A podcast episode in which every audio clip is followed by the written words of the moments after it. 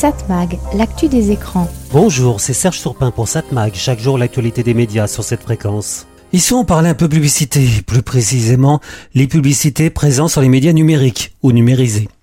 Alors je sais que la pub est nécessaire pour faire vivre ces médias, mais quand même, elle est parfois envahissante, très envahissante.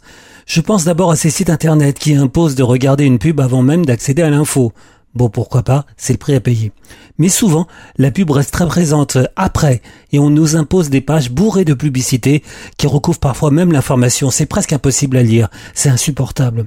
Vous avez remarqué qu'en général, on n'a pas ce genre de problème avec des sites sérieux. Il faut attention à ce que la pub ne soit pas trop envahissante. Sur les vidéos, style YouTube, on a évidemment très souvent des publicités avant le programme, ce que l'on appelle le pré-roll. Bon, c'est normal. Parfois on nous impose de regarder tout ou partie de la pub, là aussi c'est à peu près normal.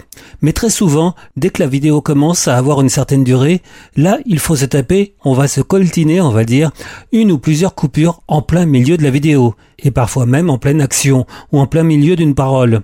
Insupportable, encore plus insupportable.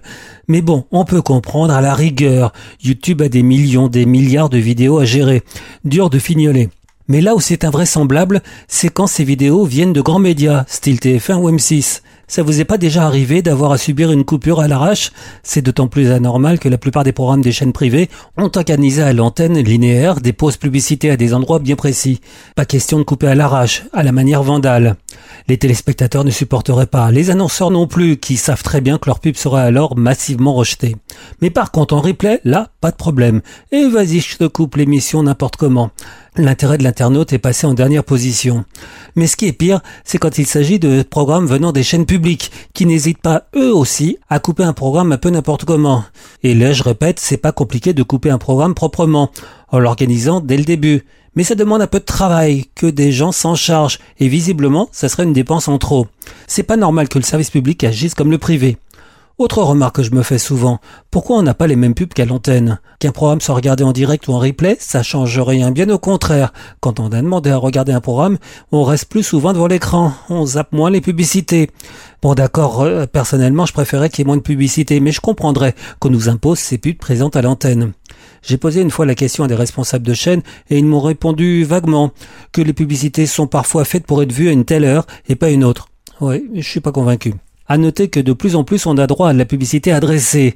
On vous fait regarder des inserts qui vous concernent directement. C'est plus efficace. Je vous l'ai dit. Il est normal que les médias fassent de la publicité sur les réseaux, mais il faut que ça soit bien fait. Et je vous parle pas des pubs présentes sur les applis, que ce soit radio ou télévision.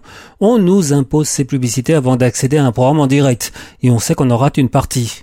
Et c'est gênant quand il s'agit d'informations. Et quand on sait que sur un simple poste de radio ou poste de télévision, on l'allume et on a le programme que l'on désire, sans publicité complémentaire. Mais bon, qui écoute encore la radio ou la télévision sur un bon vieux poste de radio ou téléviseur? Plus de 70% des auditeurs euh, Ah bah oui, c'est vrai pour la radio. Par contre, en télévision, on est à 80% d'écoute via les réseaux. Cette mag, l'actu des médias.